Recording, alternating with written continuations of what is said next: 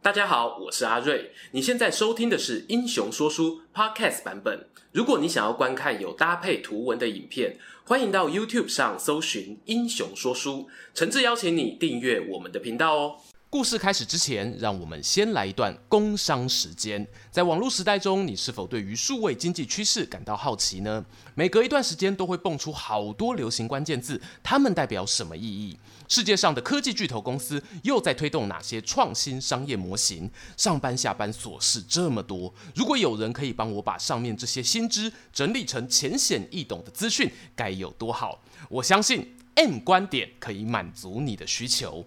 M 观点是由资深科技商业人 Mula 所创办，以分享好的商业知识与数位经济趋势为使命的知识型自媒体。每周固定直播与观众线上互动，以专业的角度带领大家认识这个快速变迁的时代。想要增长见识，加强自己的商业思考与投资能力吗？欢迎在 YouTube 与 Podcast 搜寻 M 观点，相信这是你正在寻找的好节目。荧幕前的观众朋友，你小时候有去户外看飞机的经验吗？第一次看见钢铁巨鸟伴随轰隆隆的引擎声从头顶飞过，那真的非常震撼呐！我记得呢，大人哦还会表演用手抓飞机吃到肚子里的魔术给我看。就在这个月呢，有一批陪伴台湾民众好长好长一段时间的老飞机准备要退休了，值得啊让我拍支影片来回顾一下它的故事。没错，再见了。F 五一老虎二式战机。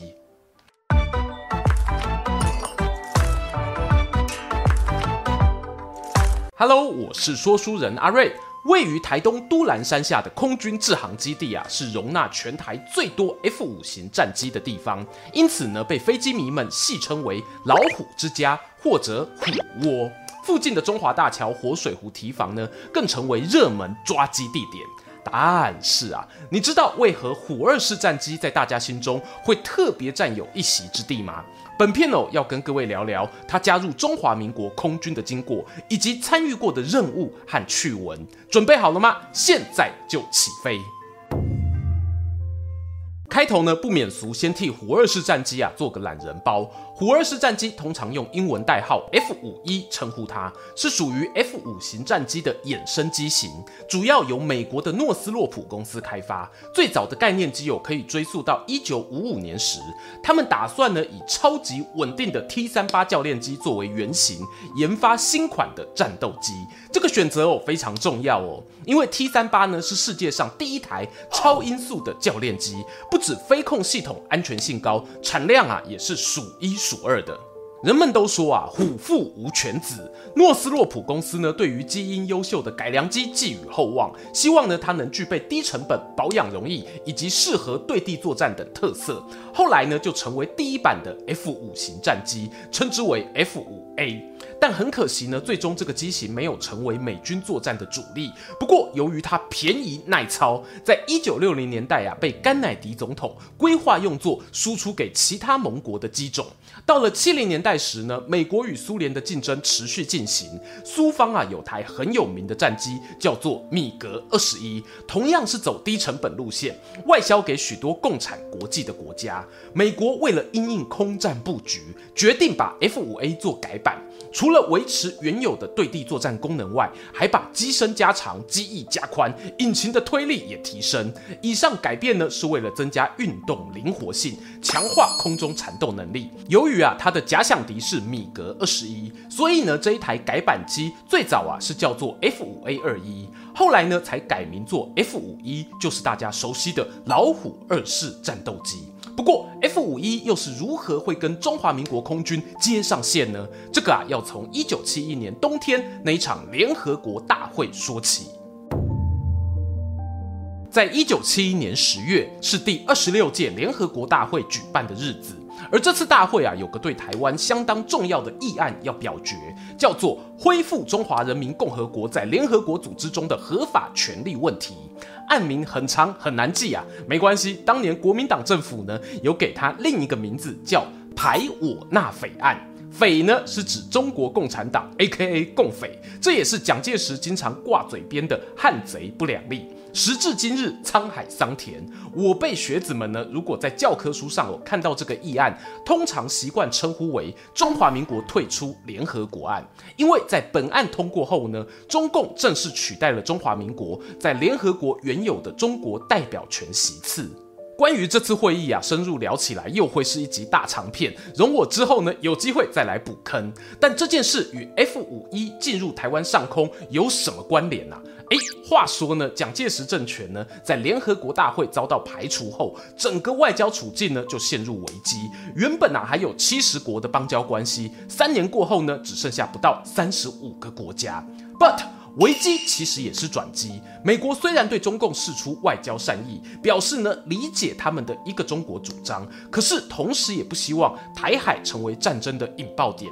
于是，在一九七三年年初，美国与台湾政府就携手合作了一个护安计划。计划内容呢是由空军航空工业发展中心与美国的诺斯洛普公司合作，共同生产超过两百四十架的 F 五一战斗机。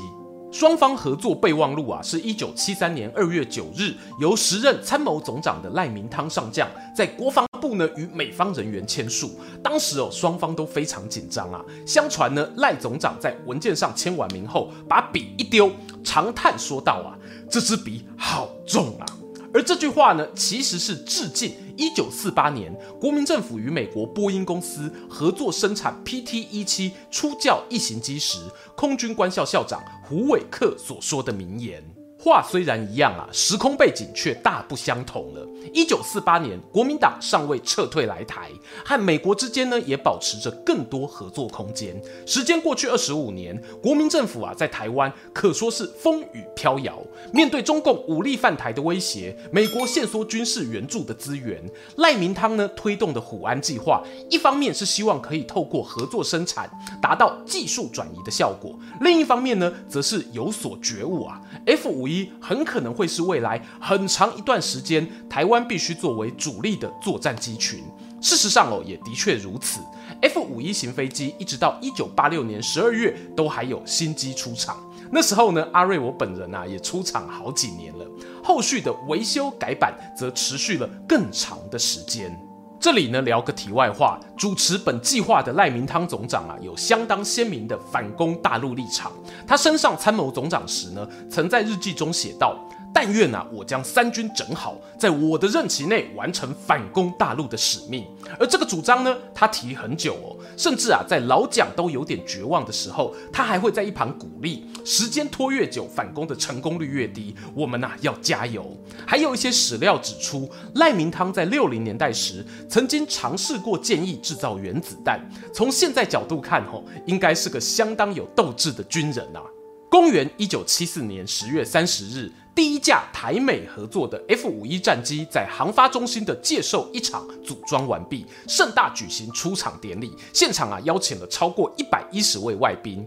哎，这日期呢有没有闻到马屁的味道啊？没错啊，隔天就是前总统蒋介石的八十八岁生日啊。为了帮元首庆生呢，这一台飞机就命名为中正号，并且于同年十二月由中校宁德辉亲自驾驶。在清泉岗基地试飞成功，写下了空军的新里程碑。而从签订备忘录到正式出厂，仅仅花了二十一个月时间，这也打破了诺斯洛普与其他国家合作 F 五一的记录。同时呢，这也是第一架在台湾组装生产的超音速喷射机。然而，F 五一加入中华民国空军之后，其实并没有与中国解放军发生太多交战机会，主要是因为当时呢，台海关系从热战模式渐渐转化为外交场域谍报作战，中国方面呢也有自己的经济问题要面对，让 F 五一战机飞行员有大量实战机会的任务，反而是出现在一九七九年的中东叶门。当时啊，叶门陷入南北内战，南叶门呢是受到共产政权扶植独立的。而中华民国在附近刚好有个邦交国沙乌地阿拉伯，他是北叶门的支持者。不过问题来喽，你想帮北叶门，人家不见得愿意给你帮啊。北叶门哦，对沙乌地阿拉伯的空军有所顾忌，也不愿意接受美国那一边直接派来的飞机。哎，这时候呢，中华民国的空军就有点优势啦。我们哦是公正客观的第三方，让我来帮你好了。你说啊，我们好好的，为什么要去淌别人内战的浑水？确实啊，时任总统的蒋经国小蒋原本是想要找个理由婉拒的，只不过呢，全世界都知道哦，你中华民国在外交场域很缺朋友。沙乌地阿拉伯巧妙地把军事援助计划和邦交关系的讨论绑成同捆包，逼得小蒋最后不得不点头，以绝对机密的层级处理本案。从一九七九年由台南基地的陈梦贤中校担任特遣队队长，领军前往北叶门沙那开始，到一九九零年南北叶门统一为止，有长达十二年的时间，超过七百位的台湾人员假扮成沙乌地阿拉伯的军人，秘密支援中东作战。这个任务啊，被称作大漠计划。任务所需的 F 五一战机主要由沙乌地阿拉伯提供，而计划成员的薪资也由他们皇家空军支付。据说吼、哦、待遇呢，比起原本啊还要多了将近十倍，因此就有人说大漠一天，台湾十年呐、当然吼、哦、这是苦中作乐的玩笑话。异乡作战的风险非常高，加上又是机密任务，真的出了什么意外还不能走漏风声，那样的压力呢，若非当事人与家属是很难体会的。如果对这次神秘计划有兴趣的观众呢，欢迎搜寻国防部出版的《铁翼雄鹰大漠计划口述历史》，里头啊有更多精彩故事。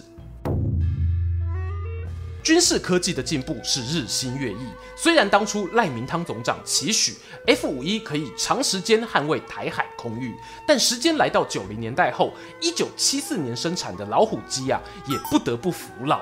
二十多年呢，你想想看哦，PS 一都出到 PS 五了，再加上呢，一九九二年九月时，美国总统布希正式宣布将对中华民国出售总值约四十亿美元，共计一百五十架的 F 十六型战斗机。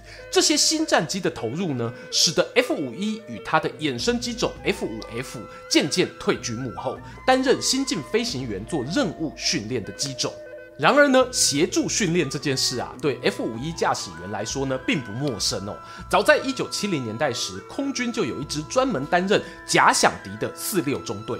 他们会在飞机上漆上共军的涂装，扮演俗称的匪空优、匪地优等角色，让飞行员呢更有代入感，进行逼真的模拟对抗。听起来是不是很像阿汤哥在电影《捍卫战士》中曾经干过的事呢？所以啊，这一批以 F 五型战机为主要机种的四六中队，也有人称之为台版 Top Gun。作为对中华民国国军的尊敬啊，可以啊，我给过。在转换角色退居二线的同时，F 五型战机其实还有各种有趣的小故事。举几个我觉得很厉害的。前面提到虎安计划是台美军事技术合作嘛，大家也知道台湾人的土炮功力是很强的。航发中心主任李永照中将呢，曾经跟诺斯洛普达成协议，在 F 五一转换到 F 五 F 的战机转型期中，希望美方可以购买在台湾制作的 F 五一战机旧机身。当然不是美国自己用哈，而是拿去组装成新的 F 五一卖给其他国家，整新品的概念诶。当时呢，合计卖回美国的旧机身总计高达六十六台。虽然听起来是回收再利用，但某种程度上也是对于航发中心技术的肯定，证明啊你是有达到正常水准的副厂产品。另外呢，还有一些飞机零件的保养任务，好比油箱的换装，因为台湾海岛气候导致飞机上梁提早出现应力腐蚀的裂痕，必须尽快修补等等。这些作业之所以可以顺利完成，不能忽略有背后的技工团队，他们都是值得掌声的幕后英雄。终于来到结论时间。F 五一于中华民国空军服役超过四十七年，连同衍生的 F 五 F 在内，中华民国合计生产了三百零八架，是世界上最大的用户。由于 F 五型战机物美价廉的特性，让当年急需空军战力阻挡外敌入侵的国民党政府获得宝贵的喘息时间。尽管最后呢，并没有与假想敌共军作战，仍然在外交支援、战备训练上提供了良好成效。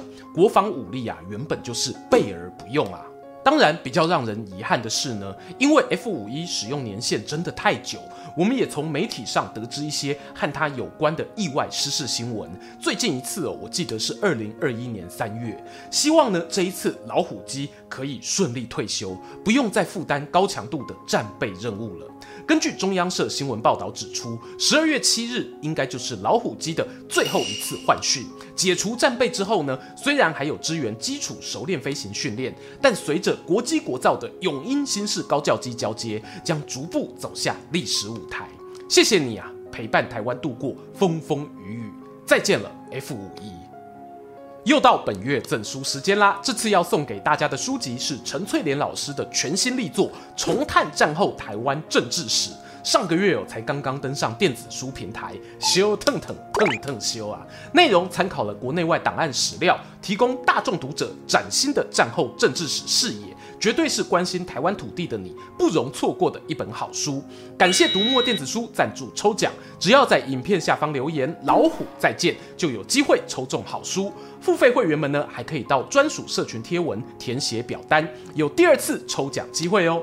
今天的故事说到这边，还想听更多与台湾有关的历史吗？我推荐哦，传奇医师杜聪明博士的影片，只要点击旁边的方框就能欣赏。最后邀请大家不吝订阅英雄说书，追踪说书人阿瑞的 Instagram，我会在那边分享更多说书日常。在能力所及范围，也可以使用加入会员或超级感谢留言，给频道更多支持。期待和你们下次空中再见。